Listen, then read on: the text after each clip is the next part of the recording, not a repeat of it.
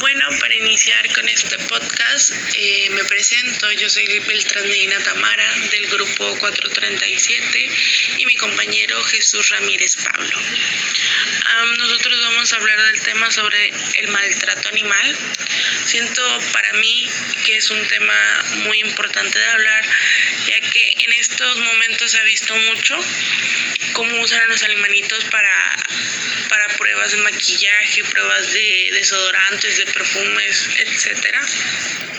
Yo siento que es algo muy malo, ya que los animalitos no merecen ese sufrimiento, no merecen eso. O sea, nosotros tenemos que hacer conciencia sobre estos temas, sobre este tema en especial.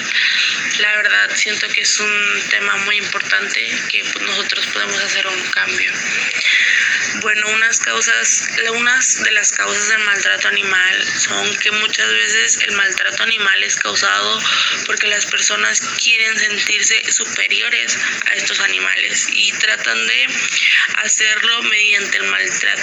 Esto causa que el, esto a los animalitos les causa un estrés, un estrés y muchas veces les causa la muerte. Estos animales son maltratados de manera directa o indirecta, pero ambas influyen en sus vidas. ¿Qué es el maltrato a los animales? El maltrato animal es considerado un delito en muchas partes del mundo el maltrato animal es definido como un comportamiento irracional de una persona hacia un animal con el objetivo de causarle sufrimiento entre o incluso puede llevarlo a la muerte.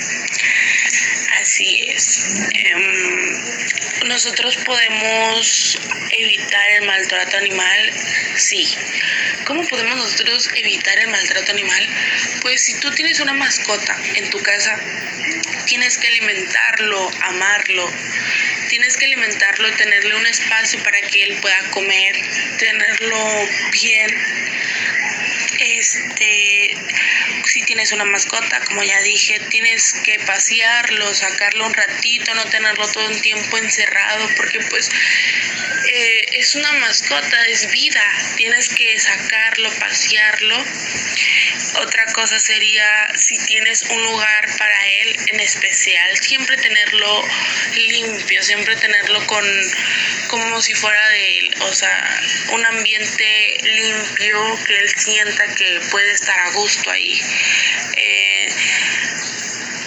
No castigarlo de manera hostigosa, o sea, agarrar un palo y decirle no lo hagas, no, porque no son maneras. Eh, puedes domesticarlo y decirle y hablarle, porque pues los animalitos entienden, aunque uno dice no, pues no entienden, sí entienden, porque sienten.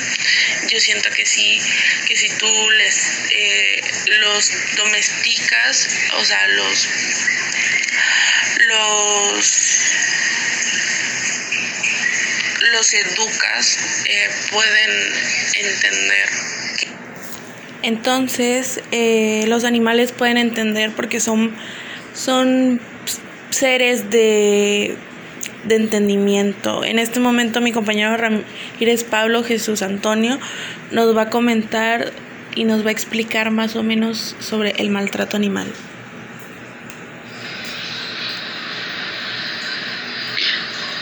Crueldad hacia los animales, también llamada crueldad animal o abuso animal o maltrato animal, comprende comportamientos que causan dolor innecesario o estrés a los animales no humanos. Los mismos van desde la negligencia en los cuidados básicos hasta la tortura, la mutilación o la muerte intencionada. También podemos hablar sobre lo que se considera el maltrato animal, que es definido como un comportamiento irracional de una persona hacia un animal con el objetivo de causarle sufrimiento, estrés o incluso puede llevarlo a la muerte. El espectro del maltrato o crueldad animal va más allá de solo la provocación de algún tipo de daño también podemos tomar en cuenta que Los niños que fueron víctimas de abuso reaccionan con agresividad cuando los colocamos en un ambiente de inseguridad, dando camino al maltrato de animales en la pubertad. También le ocurre a pequeños abandonados. Ellos pueden actuar por soledad o por aburrimiento.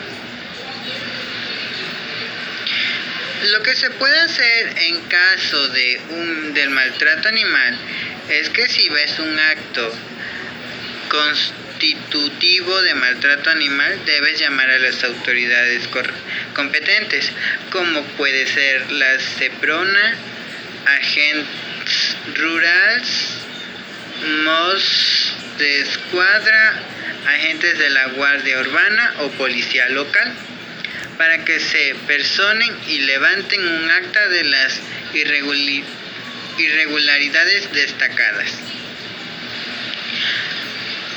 En maltrato animal también puede entrar el doméstico. Es un delito de resultado lesivo. La acción típica consiste en maltratar injustificadamente por cualquier medio o procedimiento, causándole lesiones que menoscaben gravemente su salud o sometiéndole a explotación sexual a cualquiera de estos animales, un animal doméstico o amansado.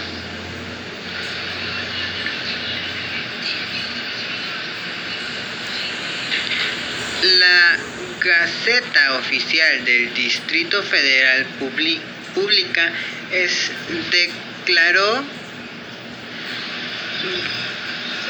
dio el decreto de reforma, perdón, al Código Penal local por el cual el maltrato o crueldad animal se clasifica como delito culposo y se elimina en consecuencia el término intencional a dichos actos para ser sancionados hasta con dos años de prisión si las lesiones son graves. Lo que nos quiere decir nuestro compañero, mi compañero, lo que nos quiere decir es que si tú maltratas a un animal, eh, nos explica sobre las consecuencias, que tú puedes levantar un acta, tú puedes ir a las unidades competentes y levantar un acta y denunciar a la persona que está maltratando a un animal indefenso, porque no porque no tengan voz significa que tú puedes hacer lo que quieras con ellos. Yo siento que ese tema es un tema de interés. Tenemos que hacer conciencia nosotros como jóvenes, eh, adultos, que los animales son vida. Eh, debemos de tener en cuenta que, que debemos de amarlos porque tanto ellos nos aman a nosotros. Eh, mi compañero va a seguir. Podemos decir también en México, en los países con mayor índice de maltrato animal, de los 18 millones de perros, solo 30% tiene dueño, mientras que el resto se encuentra en las calles. Tan solo en la Ciudad de México se sacrifican 9 de cada 10 canes y gatos que no fueron reclamados o adoptados. También el abandono es un tipo de maltrato animal. Este, yo siento que no debemos de abandonar tampoco a nuestras mascotas. Si no puedes sostener una mascota, debes de optar por donarlo o regalarlo con alguien cercano que tengas. Siento que dejarlo ahí sin ningún hogar es peor que maltratarlo porque pues al fin y al cabo mueren en la calle de frío, sin comer, llevan días. Hay mascotas que, o sea, siento que el abandono es peor que nada. Podemos tomar en cuenta también las consecuencias del maltrato animal, como es la inseguridad, el miedo, la desconfianza, la agresividad como acto de defensa, el aislamiento social, Trastornos compulsivos como son ladrar o maullar, lamer superficies sin motivo, perseguir su propia cola o excavar obsesivamente todo tipo de terrenos.